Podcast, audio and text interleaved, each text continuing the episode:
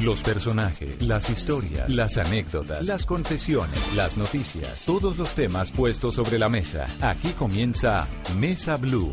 Presenta Vanessa de la Torre en Blue Radio y bluradio.com. La nueva alternativa.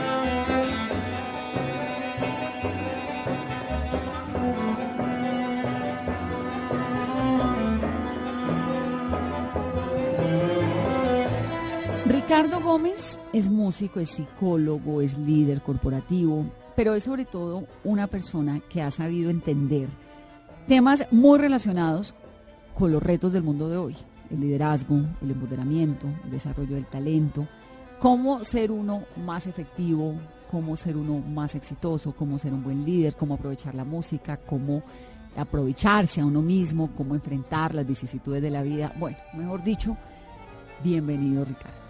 Gracias, bueno. Estuvo bien, ¿no? Estuvo ¿Es bien, eso? menos un punto. ¿Cuál? ¿El de músico? No soy psicólogo.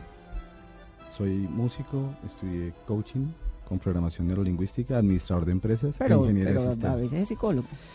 Digamos que en, lo- en la Universidad de la Vida sí, pero los Exacto. picólogos llegan a escuchar que yo soy psicólogo y me ¿Y pueden nos llegar regañan? a regañar. Bueno, entonces digamos, no es psicólogo, pero en la Universidad de la Vida, que me parece bonita esa frase, sí lo es.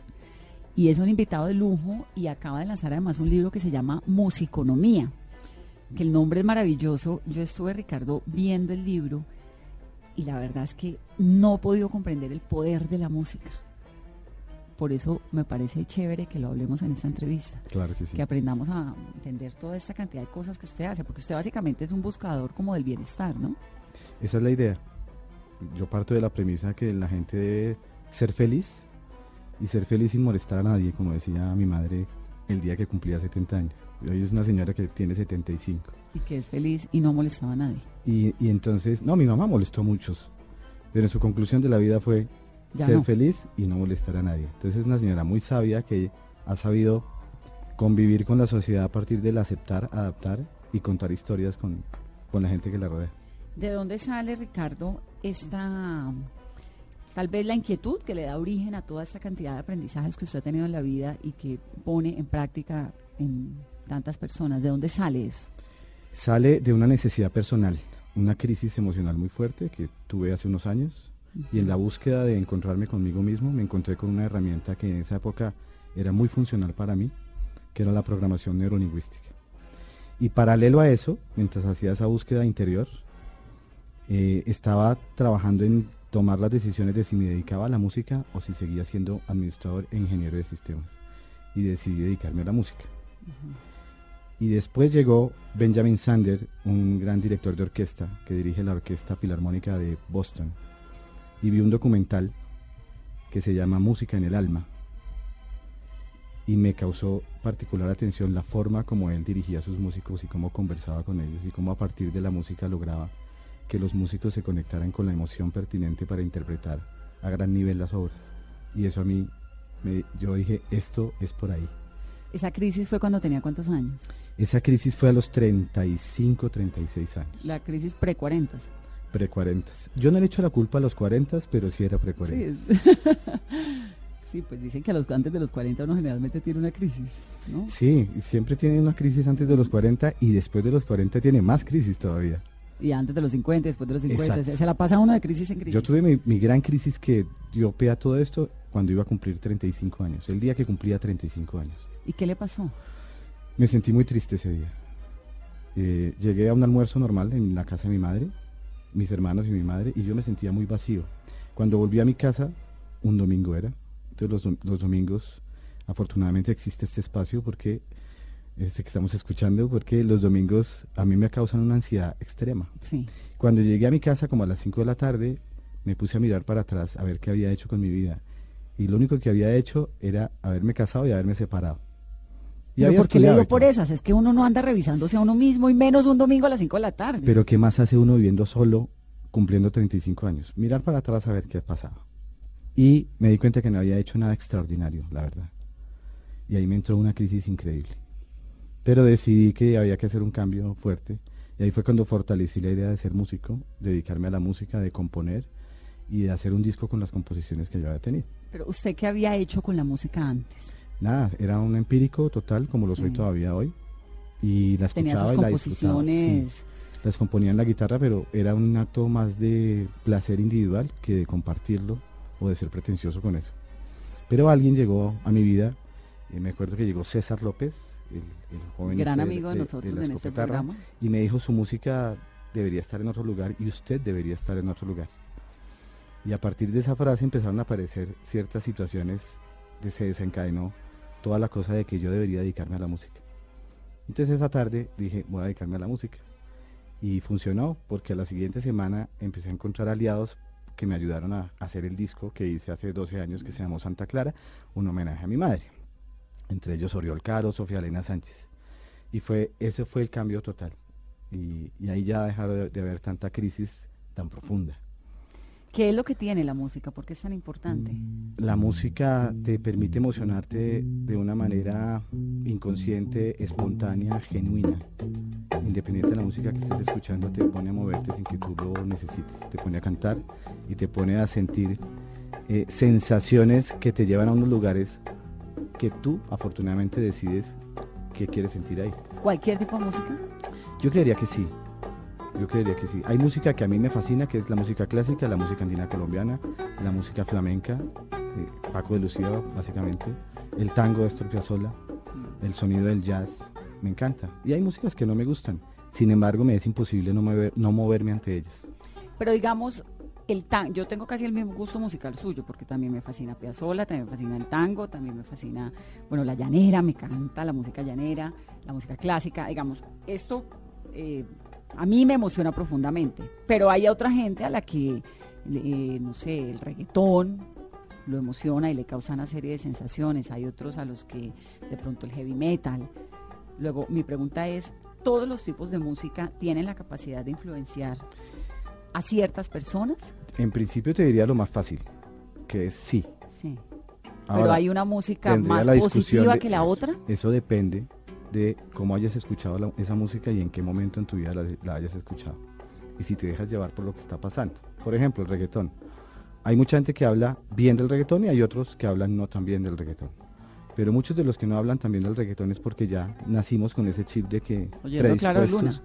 Predispuestos a que el reggaetón no es una buena música. Entonces a los niños que vienen ahora les queremos decir que el reggaetón no es una buena música, pero ellos la están escuchando de chiquitos, espontáneamente la gozan, la disfrutan, la cantan, la bailan y no les importa la letra si es buena o mala, ellos se mueven.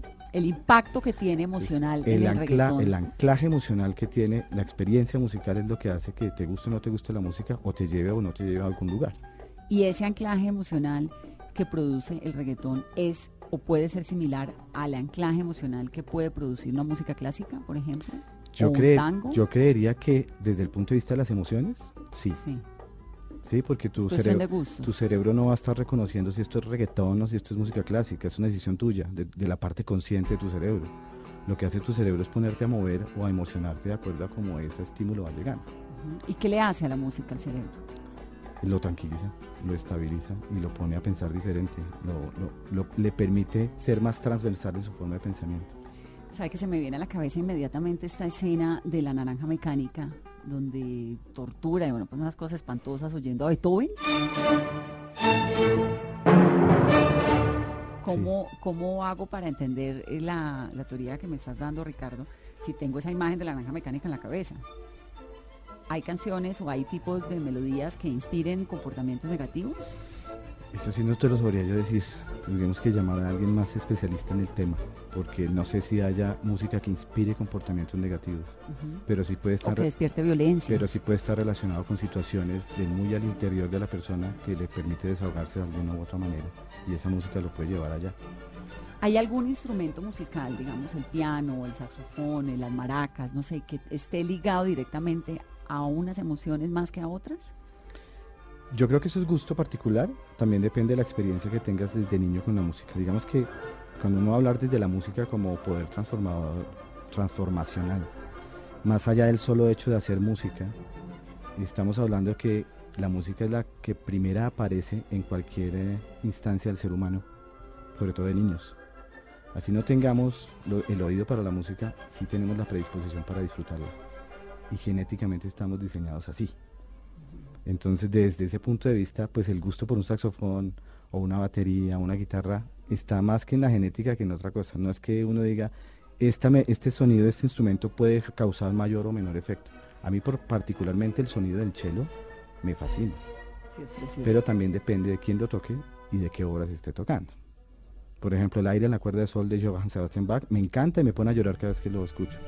Pero si estoy escuchando rock tocado estridentemente con el cello, ya el cello no me gusta, siendo un instrumento hermoso y fascinante.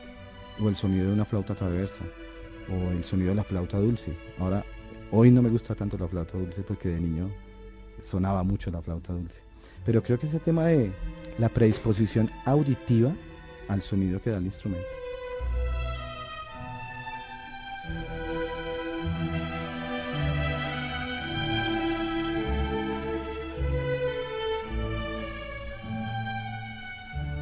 En este libro, Ricardo, que tenemos que se llama Musiconomía, dice que la música pues es clave en las relaciones entre las personas, en cómo uno eh, se puede fortalecer a uno mismo, cómo uno puede llegar a tener liderazgo empresarial, etcétera. Explíqueme un poquito eso. La música tiene que, eso que hace usted en sus talleres donde habla tanto de música. La música tiene la posibilidad de ponerte en un contexto donde tienes que sí o sí relacionarte con otros. Entonces abordamos musiconomía desde esa perspectiva desde cómo haces música, aceptando, adaptándote y contando historias con los demás, porque sola no podrías hacerlo. Y cuando hablo de sola es que si tú puedes ser solista y tocar un instrumento sola, en tu casa.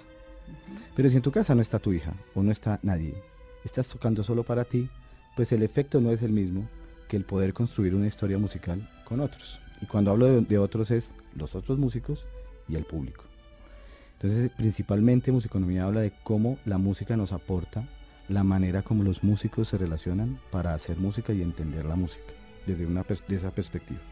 Y hay otra perspectiva y es que si viéramos la música como ciencia, pues como es una ciencia exacta, es física pura, entonces estamos hablando de entender cómo se relacionan los sonidos y silencios para causar el efecto musical. Entonces, como dice Daniel Barenboim en su libro El poder de la música, la música nos enseña que todo está relacionado y es partiendo de esa base es que se escribe musiconomía, sabiendo que todos son relaciones y que a partir de la lúdica de la música nos va a permitir cómo escuchar mejor, cómo empoderar, cómo ser líderes a través de cómo conversamos y cómo empoderamos a la gente, teniendo como base cómo los músicos se relacionan para hacer música. Pero me llamó mucho la atención esto de que no necesariamente tengo que estar sola, no puedo, no puedo necesito para establecer este tipo de, conexiones estar con otras personas, ¿no? sí. ¿Cómo funciona? Funciona que tú te puedes dar ah, el placer de tocar, pero es más placentero tocar para otros. Pero esto es cuando soy músico, cuando, no. Cuando eres músico o no eres músico. O cuando escucho música. Cuando escuchas música o la haces. En el caso particular de hacer la música, necesitas a otro para. Para que disfrute el otro lo que estoy haciendo yo. Y no solamente es el disfrute de que lo que tú estás haciendo, sino el hecho de que cómo entre los dos cuentan la historia. Que es una historia netamente emocional. Y esa relación y ese vínculo es el que es el que permite que haya un mayor nivel de entendimiento y de empatía. Pero ¿sabes que me llamó un montón la atención lo que me decía ahorita Ricardo, que no, que no importa el tipo de música? Es que todo tiene que ver con el gusto. Claro. Y entre gustos no hay disgustos, me decía mi Literalmente. Sí. ¿No? Y ahora me causa, yo soy una persona que fui muy contradictor de ciertas músicas cuando era más joven. Hoy he entendido la música como que no sé si hay buena música o mala música. La he entendido como que hay música que gusta y hay música que no gusta. Sí, que le y desde esa perspectiva me ha cambiado el panorama. Entonces, estamos yo escucho reggaetón mucho tiempo porque en todos los lugares donde estoy alguien está escuchando reggaetón. En todo el mundo, creo. No me gusta el reggaetón, pero no podría decirte que eso es mala música, porque entonces ¿cómo entiendes tú que más millones de personas se mueven alrededor de eso? Y suena rico.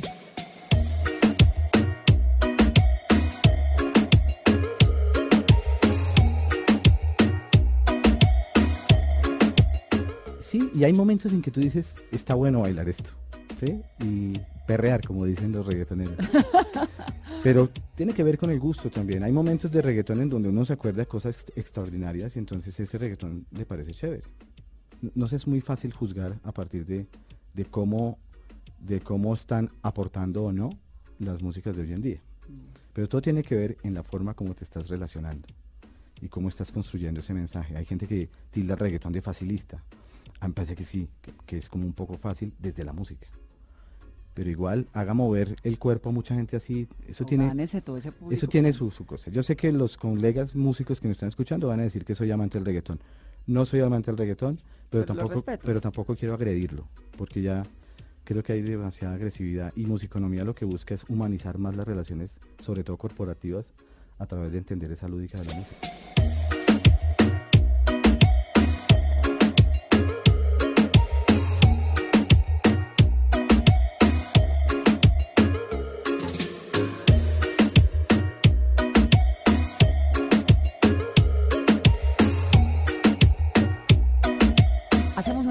En esta conversación de domingo con Ricardo Gómez Garzón y su libro Musiconomía. Regresamos en breve.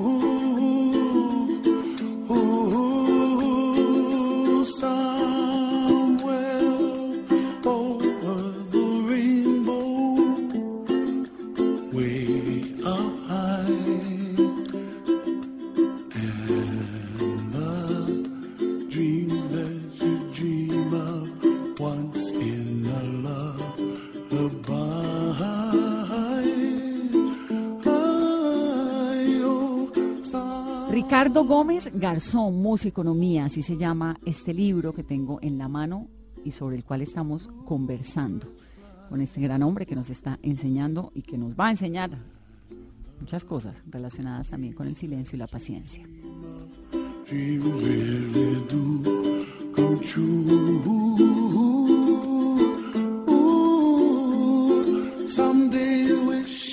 Hace un momento, Ricardo, estábamos hablando de programación neurolingüística. Usted me estaba contando que luego de esa crisis, pre-35 años, conoció la programación neurolingüística. ¿Qué es eso? Es una metodología que te sirve para entenderte mejor. Es la forma como yo lo entiendo. Y es para hacerte unas buenas preguntas y darte respuesta. Es una metodología que te permite comunicarte mejor con el entorno y de lo que más he rescatado de la programación neurolingüística es la forma como me enseñó a escuchar. Y al hacer el paralelo, eh, entendí que los músicos que hacen improvisación de jazz son los, las personas que mejor escuchan. Y eso, esas herramientas me las pudo dar la programación neurolingüística que combinada con la música te vuelve un gran escucha. Y al aprender a escuchar, entendí que esa era una habilidad que era transversal a todas las demás habilidades. El padre de la programación neurolingüística, John Grinder, habla de que la escucha y la calibración es la madre de todas las habilidades. Y creo mucho en eso. Entonces a mí lo, lo principal que me dejó la programación neurolingüística fue eso, el hecho de escuchar mejor eh, estar en total control cuando estás conversando con alguien y saber hacer una pregunta pertinente más allá de juzgar a alguien o sacar conclusiones apresuradas. Entonces, Pero prácticamente, ¿cómo funciona la programación neurolingüística? Porque tenemos un montón de información. Entonces, no, que es que si usted usa tales palabras, entonces su cerebro se programa de una forma negativa positiva, digamos. Eh, me gustaría que lo explicáramos un poco para la gente que no tiene ni idea qué es. Como habla el término, programación neurolingüística es una programación y el cerebro se programa a partir de los hábitos y se programa a través de su sistema de valores y su sistema de creencias. Los valores que está recibiendo en casa y los valores de la sociedad y las creencias que también recibe a partir de lo que vive, de lo que oye, lo que le cuentan o lo de, lo que ven otros, creencias limitantes o creencias empoderadoras. Entonces a partir de eso, tú eres, tú, la programación neurolingüística te ayuda a ser consciente de cómo estás programado qué tipo de palabras tienes, qué factores de motivación tienes, hacia dónde tiendes para poder entender la información, qué es lo que haces. ¿Hay algunas palabras que uno no debería usar? Hay, hay unas palabras que uno sí o no debería usar dependiendo del contexto y dependiendo de la intención de lo que quieres. Eh, hay, hay, gente que habla del lenguaje positivo todo el tiempo y hay gente que no nació para ser positivo. ¿Qué es, ¿Qué es el lenguaje positivo? El lenguaje positivo es todo lo contrario a lo que es negativo. Me refiero a lo que brilla, a lo que es bonito, a lo que, a lo que va a ser mejor para ti, a lo que es placentero y al, excesivo optimismo. Ser tan excesivamente optimista puede ser negativo, porque el optimismo te tranca, porque el optimismo solamente es, una, es un deseo, es una posición de deseo frente a algo, pero no te genera acción. Entonces ser optimista está bueno, pero hay que actuar en consecuencia. Pero hay gente que no nació para ser optimista y hay gente que no le gusta que le hablen positivo porque su canal es tender hacia el dolor o para evitar dolores. Esa es su principal motivación. Y eso está en su desarrollo o genético o, su, en su programación social, en la forma como se relaciona, con, ¿Es algo con lo que uno nace o adquiere? Puedes, puedes haber nacido con eso, pero básicamente es adquirido. Ese tema de si le tienes miedo a algo. Entonces, por ejemplo, la gente que le tiene miedo a las cucarachas, seguramente de niño ve una cucaracha y no le pasa nada, pero si de niño veo una cucaracha y veo a mi mamá, a mis hermanos brincando y corriendo, y inmediatamente me genera esa sensación de susto, entonces es un anclaje creado, estimulado por lo que veo lo oye, o lo que oye. ¿Y uno, por ejemplo, con programación neurolingüística puede quitarse el miedo a las cucarachas? Eso dicen. Yo la verdad no te puedo dar fe de eso, pero hay gente que lo hace. ¿Y bajo qué principio funciona la programación neurolingüística? Digamos, la esencia es qué, que el cerebro qué hace con las palabras, con lo que uno dice, como, cómo funciona la cosa. Digamos que funciona a partir de modelar a otros. Eh, se basa en la conducta que uno tiene de niño, en el aprendizaje copiando. El niño aprende todo con lo que ve y, eso es lo que pone en función de eso. Entonces, el hecho de cómo modelas a otros, esa es la premisa fundamental de la programación neurolingüística. Modelas para ser una persona de éxito porque copias a gente de éxito o modelas para ser una persona normal, lo que fuera. Digamos que la principal motivación que tuvieron John Grinder y Richard Bandler cuando hicieron la, sistematización de toda esa información que la llamaron programación neurolingüística era porque había gente muy exitosa y el resto. Entonces se fueron a ver qué era lo que pasaba con esa gente exitosa, la modelaron y tenían unos patrones de comportamiento como similares. ¿Qué son cuáles?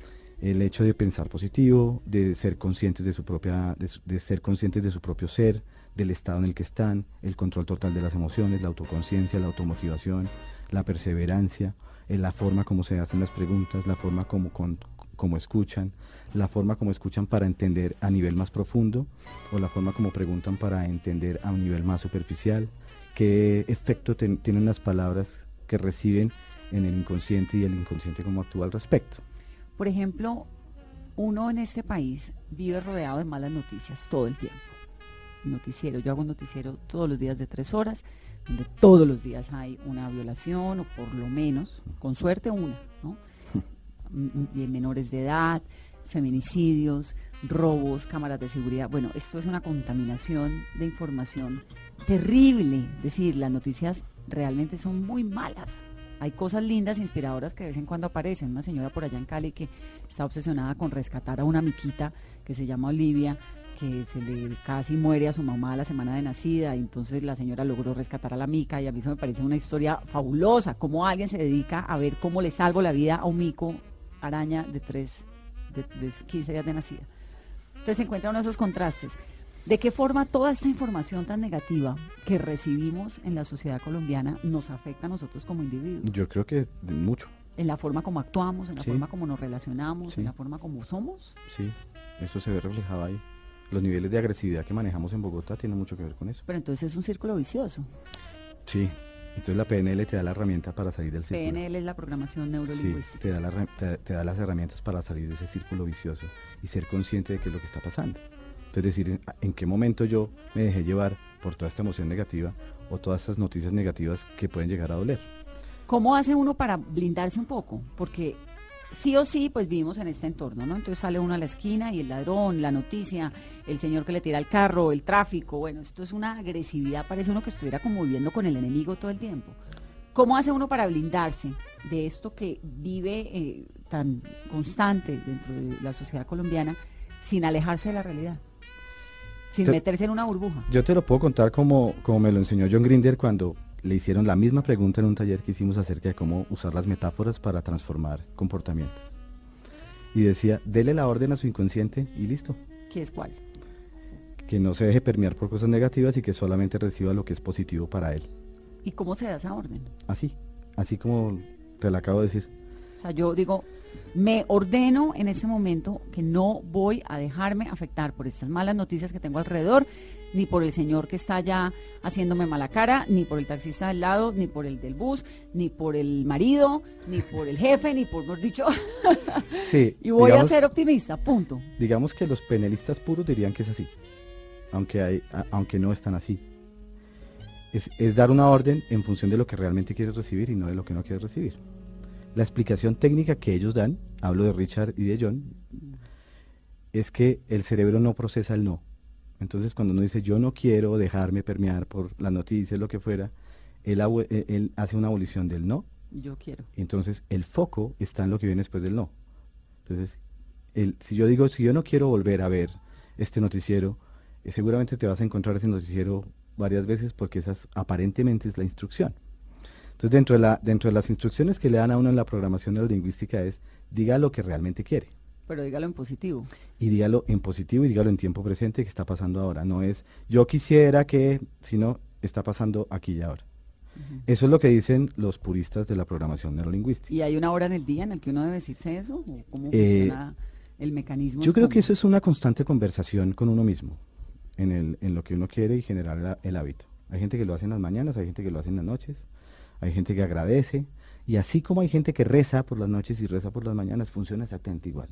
Digamos que la programación neurolingüística es un conjunto de herramientas que tienes, pero que a la final, si tú crees en eso, funcionan, si no crees en eso, no funcionan.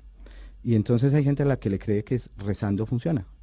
Mi mamá dice, por ejemplo, yo estoy rezando mucho por ti para que te vaya muy bien con ese libro. Y ella está absolutamente segura de que su hijo. Y cuando me va bien, dice, es que yo sabía, porque Dios siempre es un aliado mío. ¿Cómo le digo a mamá que eso no es así si eso es en lo que ella cree y le funciona? ¿Sí? Y al hijo le va bien. Y hay otros, y hay otros que, que se programan en la forma como te estés hablando a ti mismo, vas generando esa programación. Pero supongo que hay que, como su nombre lo dice, neurolingüístico, hay que expresarlo oralmente o esto funciona si yo lo pienso. Eso depende del canal en el que tú estés más pronunciado, lo que llaman los sistemas representativos si tú recibes la información por un canal visual, auditivo, kinestésico. Entonces hay gente que lo dice en voz alta porque su canal visual le permite saber que si se lo dijo así es más funcional. Hay gente que lo escribe, hay gente que lo pone en el espejo del baño, hay gente que le dice a otro léamelo, o hay gente que simplemente lo piensa, hay gente que lo actúa. Eso depende de cada quien, de cada Pero eso es como otorgarle al, al cerebro un poder que definitivamente tiene. Yo creo que es otorgarle al, cerebro el poder que definitivamente tiene y el poder que tú tienes de ser consciente de eso, que es, donde yo creo que está realmente el poder. Si el cerebro es poderosísimo, claro que sí, pero en la medida que tú creas, en lo que creas, es lo que creas. Bien. Bueno, lo otro que gira en torno a todo lo que Ricardo hace es el coaching. Hablábamos ahora, ¿qué es el coaching? El coaching es una es como un facilitador, es un proceso de, que facilita al otro poder orientar muy bien hacia dónde quiere llegar. Entonces yo estoy perdida en un momento de mi vida, no tengo muy claro qué es lo que quiero, si hago esto, lo otro, si me como una Coca-Cola y un pan de bono, me voy a ir a Cali, llamo a Ricardo. y le digo... En este momento no, no es necesario llamar a Ricardo. Digamos que yo me entrené como coach, pero en este, en este mundo ahora no estoy haciendo procesos de coaching. Pero sí uso muchas herramientas del coaching para mis entrenamientos con la música. Y tú haces, además tú haces conferencias, entrenamientos de música. Pero ¿cómo funciona el coaching? ¿Es una persona que le, le, ayuda a uno a qué? A orientarse con base en un objetivo que quiere formular. ¿sí? Y también depende de que el, el objetivo esté formulado de manera congruente y coherente. Pero si la gente la sensación, no sé, tal vez estoy equivocada, yo estas cosas no sé mucho, por eso hago tantas preguntas. Le da a uno la sensación de que en el mundo de hoy hay tanta información y tanta actividad y tan poco tiempo y tan poca conciencia que no necesariamente uno sabe qué es lo que quiere. ¿El coaching le ayuda a eso? Se supone.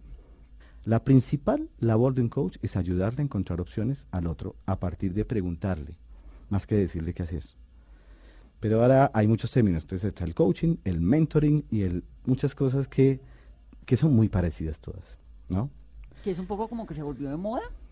Yo lo siento que a veces es como moda y, se, y se ha vuelto que eh, por alguna razón creció exponencialmente la cantidad de coaches. A mí me parece que deben haber coaches en el mundo porque la gente necesita ser escuchada y la gente quiere contar su historia para que alguien la escuche, pero no que le opinen sobre su historia. Entonces los psicólogos aparecen como una gran ayuda para eso. Pero resulta que alguien se inventó que era un proceso mucho más mecánico, más fácil. Más rápido. Y más rápido hacer preguntas de, cierto, de cierta manera. Entonces aparece el coaching. Me parece que el coaching es, es un oficio muy delicado, que no lo puede hacer cualquiera, que lleva tiempo y que lleva tiempo ser compatible con lo que le hacen ya los psicólogos, los sociólogos y los eh, psiquiatras porque no todo el mundo puede llegar a, esos niveles. Hay, hay un nivel de responsabilidad en donde tú tienes que saber cómo conversas no, pues es que con las personas. una cosa súper seria, porque entonces uno está depositando sus inquietudes, sus temores, sus, ¿no? Su presente, lo que quiere. Es decir, eh, eh, me parece que por eso te preguntaba lo de si se volvió como un asunto de moda, porque uno oye que cocha aquí, que cocha allá, que cocha no sé yo Siento que sí. Yo que crecí con psicoanalista. Yo siento que sí, y siento que hay muchos coaches que nacieron porque no vieron que no había otra opción, que está bien, pero siento que no siento que no tienen este proceso el coaching debería ser regulado en Colombia o en el mundo porque puedes llevar al coachee a un nivel el coach es la persona a la que le hacen coaching puedes llevar al coachee a un nivel en donde puede tomar decisiones que no son las más correctas si no lo haces de, la manera como es. A mí me gusta ya no hago el coaching pero cuando hacía coaching me gustaba hacerlo de la mano de psicólogos. De dos maneras consultar al psicólogo si el proceso que yo estaba haciendo lo podía seguir haciendo yo o ya no es conmigo, ve con el psicólogo. Y eso te salva la vida y le salva la vida al otro que es más importante.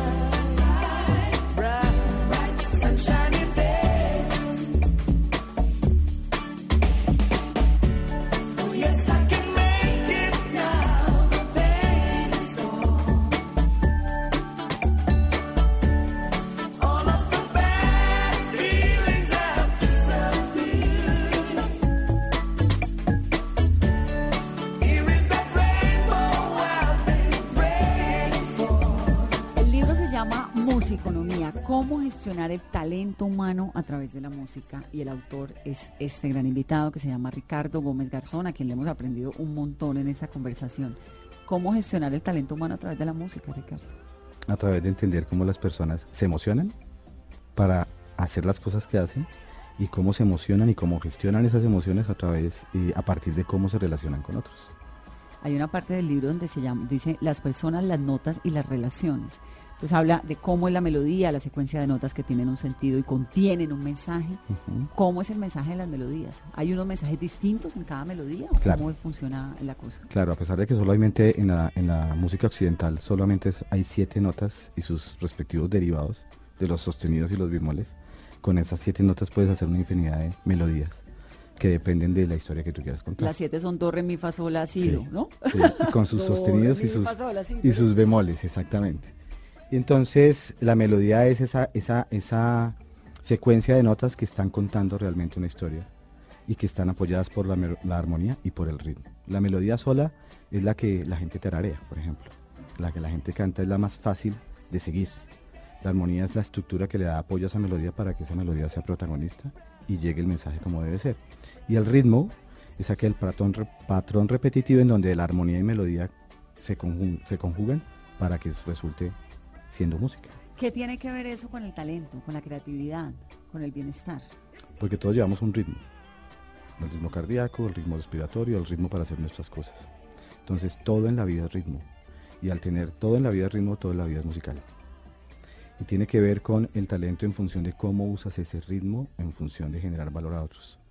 Y en ese ritmo que va apareciendo para generar valor a otros. Para mí el talento es aquella habilidad que tú tienes innata y que te permite generarle valor a otros. Si tu talento es solamente para generarte valor a ti, para mí prácticamente no tienes un talento. Pero si lo puedes compartir y, os- y otros lo valoran y se benefician de ello, es altamente bienvenido. Entonces, gestionar el talento a partir de cómo es tu ritmo y cómo son esas melodías que tú quieres contar.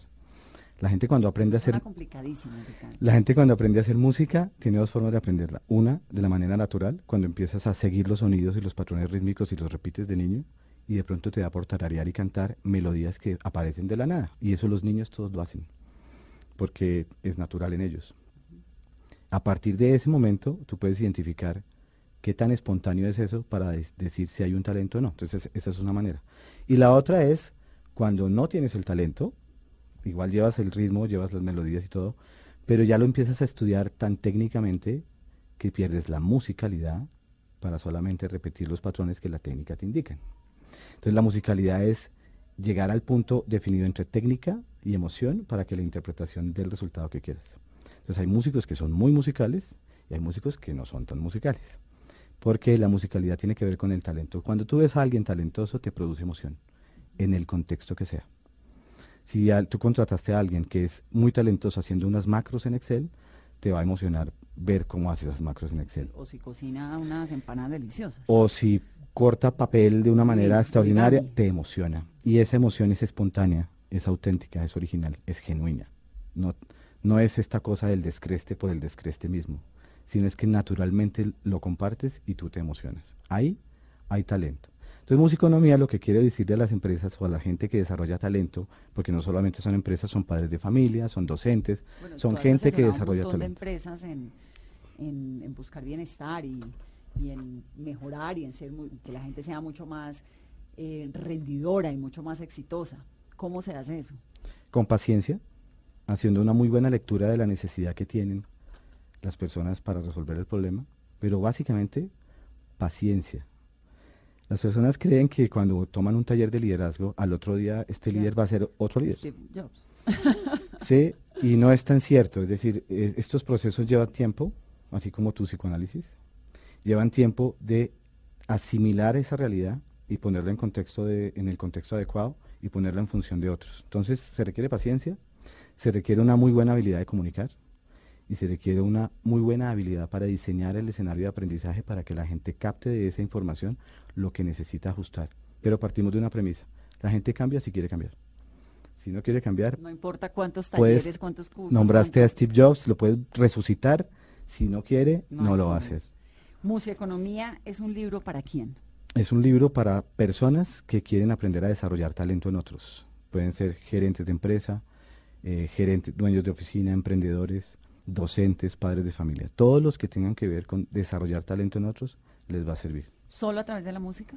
Lo usamos a pa- en este momento solo es a través de cómo la lúdica de la música permite esas cosas. Hablamos de escuchar, como lo los músicos escuchan. Hablamos de empoderar, como los músicos improvisan. Hablamos de ser líder, como los directores de orquesta y los directores de ensambles musicales dirigen. Y hablamos de retroalimentar a partir de entender cómo los músicos conversan para entender las emociones que debe transmitir una obra antes de ponérsela a consideración del público.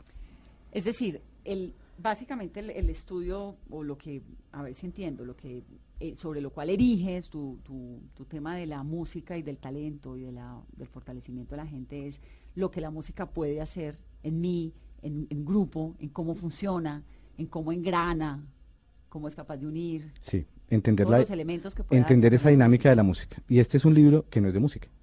Es decir, a la gente que lee el libro no va a encontrar cómo escuchar música, ni cómo se hace la música. Ni qué tipo de música oír, ni ponga por la mañana Beethoven y por la noche. por la noche ponga reggaetón. Jim Morrison. no, no se trata de eso. Es una guía. Pero sí coge la, la lúdica de la música y la lúdica es todo lo que viene detrás del hacer música, todo lo que viene previo a que suene la nota. Eso sí lo ponemos en consideración de la gente para que la gente entienda que desde ahí hay un poder increíble, desde cómo escucha, cómo es empática, cómo es simpática. Hay un tema importantísimo en la música, el silencio. si uno definiera música, la definición de música es este conjunto de sonidos y silencios que transmiten y tienen sentido, un, sonido y que tiene eh, sentido para alguien. La gente normalmente y corporativamente hablando obvia el tema del silencio. Pareciera que la palabra ¿Por silencio... Qué incomoda tanto? Porque al cerebro no le, angustia estar en silencio. Hay, hay neurólogos que dicen que si, el, si, hubiera un silencio absoluto, podría disparatarse todo toda la programación del cerebro. Ah, Entonces, y aparentemente eso es así. Eh, John Cage, el compositor de música contemporánea, se fue, metió a una cámara de esas insonorizada en la Universidad de Harvard para comprobar esto del silencio si era cierto. Eh, casi que estaba dispuesto a enloquecerse si, si, hubiera un silencio absoluto. Se metió ahí y escuchó dos, dos sonidos, uno grave y otro agudo. El sonido grave era su sistema circulatorio y el sonido agudo su sistema nervioso.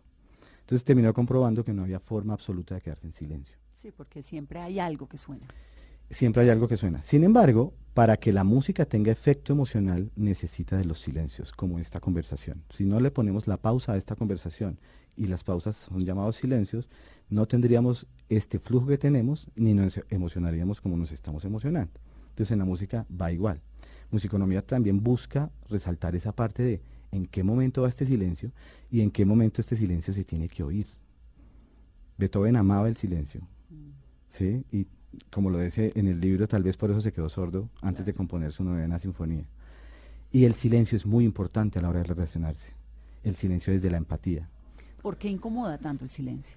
Cuando uno está con alguien en silencio. A mí me parece que eh, la relación ideal es cuando puedo estar con alguien en silencio.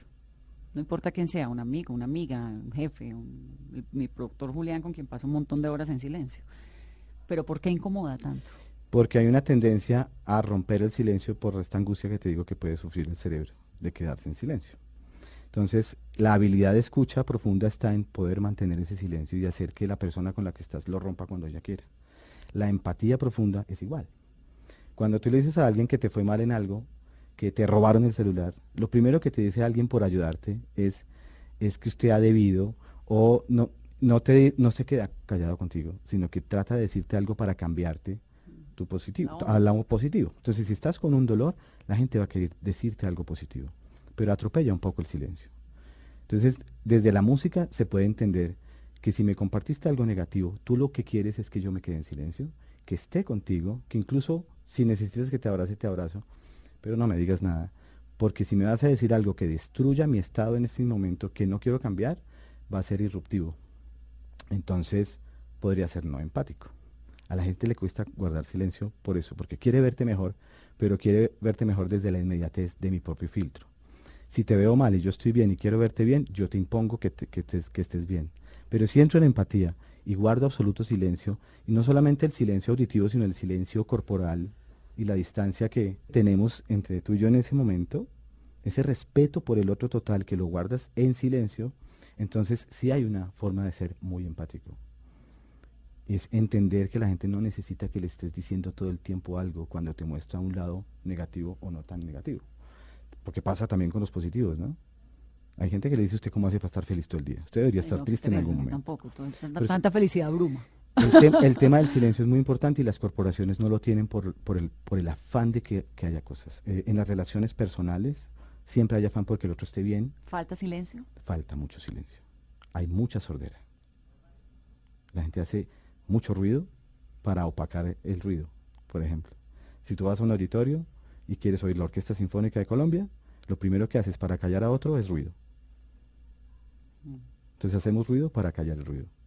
Vivimos en constante ruido. Entonces sí hace falta mucho silencio y hace falta que la gente tenga calma para entender la realidad del otro. Si bien nosotros vivimos en nuestra individualidad, vivimos a, partir del otro también. No podemos ser solo uno y ya, sino somos uno con el otro. Y es desde ahí donde el silencio es altamente valioso. Y estamos en un mundo donde creo que carecemos de silencio, ¿no? Sí, Demasiada bulla Hay mucha bulla, alrededor.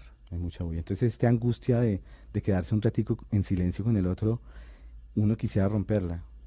Pero cuando uno sa- sabe pasar ese umbral de, de no romper el silencio, la sensación es muy satisfactoria, porque la gente te lo agradece. Cuando te quedas en el silencio en el momento que es ahora, no, ahora no es que te vas a callar callada todo el tiempo, No, no, yo no, ¿No? soy de las que me quedo callada. pero sí poder, poder respetar, es una forma de escucha y es poder respetar el estado del otro y unirse al estado del otro, que es la total empatía, y, y si quiere salir de ahí, sacarlo sin que él sienta que lo estamos sacando. Ricardo, gracias A ti. por traernos esta maravilla que se llama musiconomía, por esta conversación, por explicarnos tantas cosas. Muchísimas Bienvenido gracias. siempre. Muchísimas gracias. Y esperamos que ustedes hayan pasado un domingo, un rato de domingo muy contentos, que no tengamos esa angustia existencial del domingo a las 5 de la tarde. Feliz resto de fin de semana.